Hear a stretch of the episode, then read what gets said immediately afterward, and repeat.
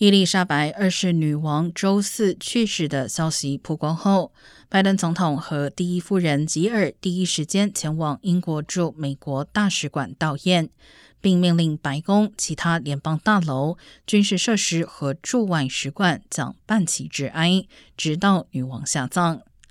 另外，拜登周五表示，他计划参加英国女王伊丽莎白二世的葬礼。